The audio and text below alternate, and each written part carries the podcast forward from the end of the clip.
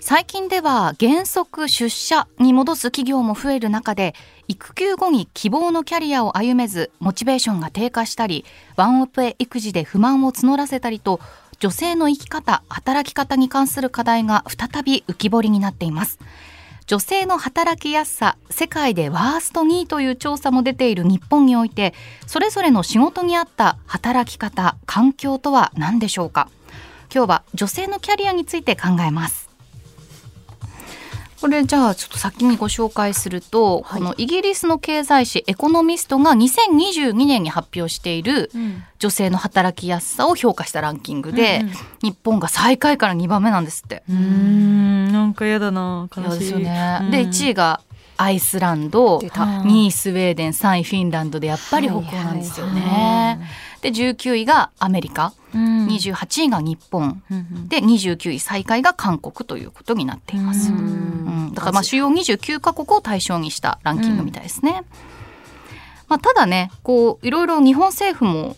いろんな方針を発表していてたびたびこの番組でも取り上げますけれども、うんうん、こう上場企業の役員について2030年までに女性の比率を30%以上にすることを目指しているとか、うん、あと年収が106万を超えても扶養の対象から外れて社会保険料などの負担が生じ手取りが減るのを防ぐ年収の壁の見直しですとか、うんうん、まあ、取り上げるたびにいやこれはやっていくべき取り組みですね。みたいなことを私たちが言ってるわけですけれども、まあ、いろんな課題はある中で、うん、どうでしょう？お二人もいろいろ女性としてのキャリア、考えてるってらっしゃるんじゃないですか。で今まで悩んだこともあるんじゃないでしょうか。まあ、タレント業だと特に女性ってこう寿命が短い感じなんで、はいはい、やっぱりその先っていうのは、まあ、前もここで話してると思うんですけどあの考えたりとかはしてましたね。はい、アイドルの、はい、そうですアイドルって 40とかまでやってるアイドルはいないんで今前例では。ないんで、まあ、柏木由紀さんがね結構長くやられましたけど、はい、それでも30いくつとかですよね、でやっぱそれでもすごい長くやったねって言われるぐらいので、ね、やっぱそうなんですよ。十何歳とかがやってたりとかするもんだったりもするんで。はいはいはい、で応援されやすいのもやっぱ若い子だったりもするし、ピークっていうのとか多分ねやってるうちに感じるとは思うんで。タレントさんはね、そういうのありますよね。スポーツ選手もあると思いますね。でも永井さんはほら哲学者はさ あの80歳のおじい様がそうそうそう。あのまだ僕は未熟ですみたいなこと言うんですよね、うん、そうそう本当やめてほしいやつね。私が言ってる素人目線で申し訳ありませんがみたいな。いや80じゃんあんた。ずっと哲学の研究してきたんですよねみたいなね。本当やめてほしい。40代でね若手とか言われたりしますけど。でもこの女性の研究者っていうのもやっぱすごく働きにくい社会ではあって。で例えばあの私の知人は、うん、その今その職を探している状況研究者ってとても不安定なので、うん、非正規をやりながら職を探すわけですが、うん、あの妊娠出産をしたんですよね。でそのことを私にどうか秘密にしてほしいと。えどうして？って言ったら、うん、自分が子供を産んだなんて知られたら就職できなくなるからっていうわけですよ。出産やあるいは結婚もそうですけど、はいはい、を隠しながらキャリアを積まないと女性ってすごく不利な立場に置かれてるっていうのを聞いて、いやなんだこの社会アクティビスト長い爆誕みたいな こにまたつながってくるんですよね。怒ってる。怒ってる。うんまだまだ働きにくいっていうそのワースト2っていうのは納得するかも。はいはい、そうですね。でいや私もすごいやっぱり、はいはい。うん、あのなんていうんですかいろんなところでこの出産の、うん、予定とか、うん、結婚願望あるのとか、うん、やっぱりキャリア形成していく上でコミュニケーションを取るわけですよね。はい、ただ、まあ、企業にとっては、それはまあ考えなきゃいけないことだから聞かれるのも当たり前だよなって思うから、そこの解消のとこが見つからない、でもなんかなんでしょう子供の問題を考えることって、うん、実は大人の問題を考えることであるのと同じように、はい、女性の働きやすさとか、うん、女性の生きやすさっていうのを考えることは実は男性の生きやすさを考えることじゃないですか、うん、冒頭に西川さんがおっしゃったみたいに私たちのみんなの問題であって社会の問題なので、はい、例えばじゃあそう出産とか育児とかするとしても、じゃあ、まあしょうがないよね、女性だもんねって言って、え、ななんで女性が一人やる想定なんかいみたいな、一緒にやるもんやろがいみたいな、で別にそれはあのなんでしょうね夫婦っていう形じゃなくてもいいわけじゃないですか、もっと地域でとか近所でとかワイワイみたいな感じもあり得る、なのに会社にこう赤ちゃん連れてくるとかもあり得るのに、まあでもしょうがないよねみたいにこう言っちゃいたくなっちゃうのはなんかちょっとなんでだろうなとも思うんですよね。確かに。でも文化放送結構みんな私上司のお子さん会ったことある、あ素敵、一緒に来て。うんこドリルやったりとか。すごい楽しい。で自分も母親が共働きだったからすごい母の会社の人にちっちゃい頃お世話になってて、やっぱりその思い出があると自分もみんなで遊ぼうっていう気持ちになるから、すごいそういうなんですかバトンの渡し方みたいなものも必要かもしれないですね。うんでも難しいか？中田さんとかお子さんいたら現場に。いや でもなんか私っていうよりなんか私の知り合いのタレントのマネージャーさんが現場に子供を連れてきたんですけど、うん、それをタレントさんがちょっと嫌がってる話を聞いたんですよ。で、はあ、そのそれは他の共演者さんへの目とかが気になっちゃうみたいで、っていうのを聞いてあなんかそんなにまあうるさくしたのかもしれないしちょっとどういう状況かわからないけど、えー、なんかそういうのが気になっちゃったりとかあとまあ子供が嫌いなあの演者さんがいたのかもしれないけども、なんかそういうふうに思っちゃう人がいるんだっていうのもなんか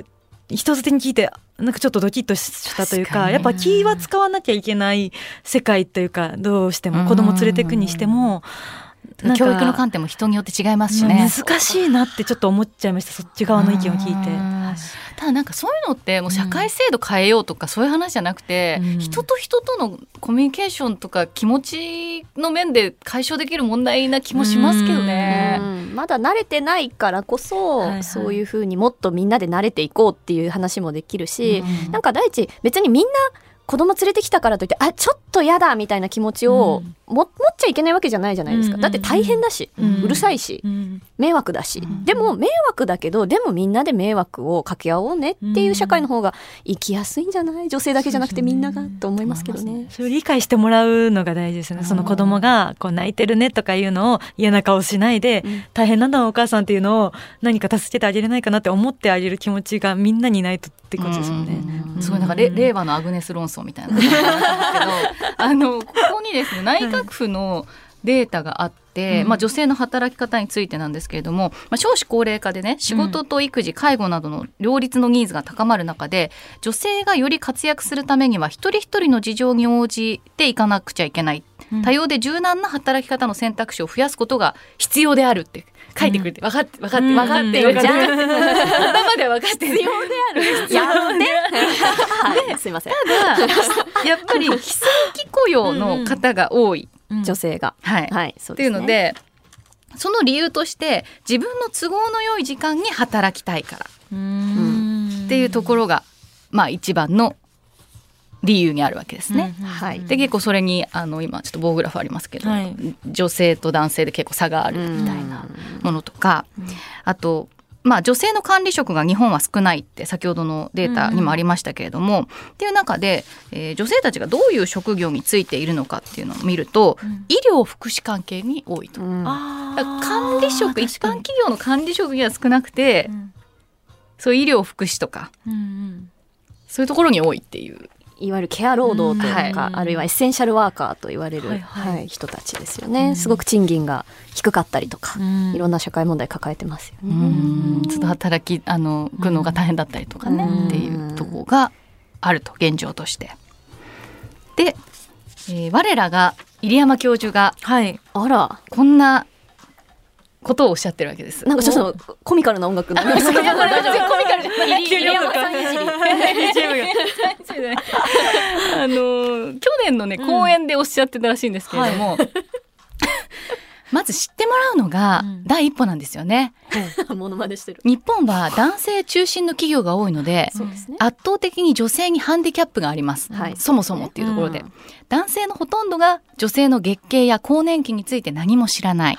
この知らないということは、まあ公平になっていかないと。うんで女性社員の割合と企業の業績には相関関係があります、うん、私たち一人一人が持っている知見の組み合わせによってイノベーションは起こるのですが、うん、知見と知見の組み合わせは離れていればいるほどいい、うん、つまり多様な人材がいた方が組織が活性化すると、中年男性ばかりの日本の企業がダイバーシティを目指せば自然と女性や性的マイノリティの方外国人の方障害者の方の雇用が増えるはずなんですけれどもマイノリティ側が何に困っているかを知らないままにしてしまうと、うん、それが暗黙のハンデとなっちゃうよっていう。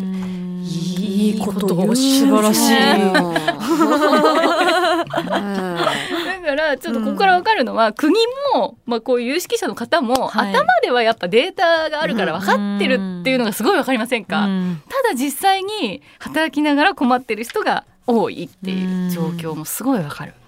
なんでこんなに分かっちゃいるけど変わらないが10年以上もっともっとか続いてるんですかね。ワースト2位になっちゃうんですかね。なんでなんですか？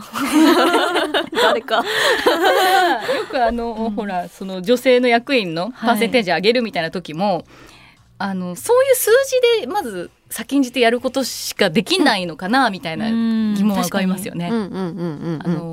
決めちゃえばねどうしていくかっていうのが方針がね分かりやすいですよね。はい、あのクォーター制とか、うん、政治の場面でも女性の議員の数をこうしましょうみたいなのも、どっちが先なのかとか。まあ、よく言うのはもう社会、まあ、制度としてドーンってやると意識がそれについてきて変わっていくから、何よりもやっぱまず強い力でドンと作っちゃうっていうのは推奨されると思うんですけど、あのではそれがなんでなかなか動かないのかっていうのもまた同時に問いとして上がってくるわけですよね。まあ、なんかいろんな方面から考えられて、まあ、そもそもっていうところで、私たちはじゃあそもそもどんな社会に行きたいんだろうっていうのは、別に男性女性性的マイノリティっていうかその男性女性っていう区分けに入らない方もいらっしゃるので、どんな人でもどういう社会だったら働きやすくってあハッピーだなって思えるかとかもしくはなんでこんな分かっちゃいるのになんか何が邪魔してんだろうみたいなの部分もちょっと知りたいですよね。ん。なんか女性がさっきもその非正規雇用が多いみたいな話もあったんですけどその30%もそのそういうこうキャリアを目指してというか、うん、このどんどんあのいい仕事をしたいって思ってる人がど30%いるかどうかっていうのもちょっとあるかなと思っちゃって。そもそも。そもそもそんなに上を目指してる人がいなければその会社の中に30%ってしたら逆に会社の質が落ちるかもしれないし、無理無理やり入れてそ,、んなに働く気がない人を入れちゃったりとかしてもよくないとは思うんでその、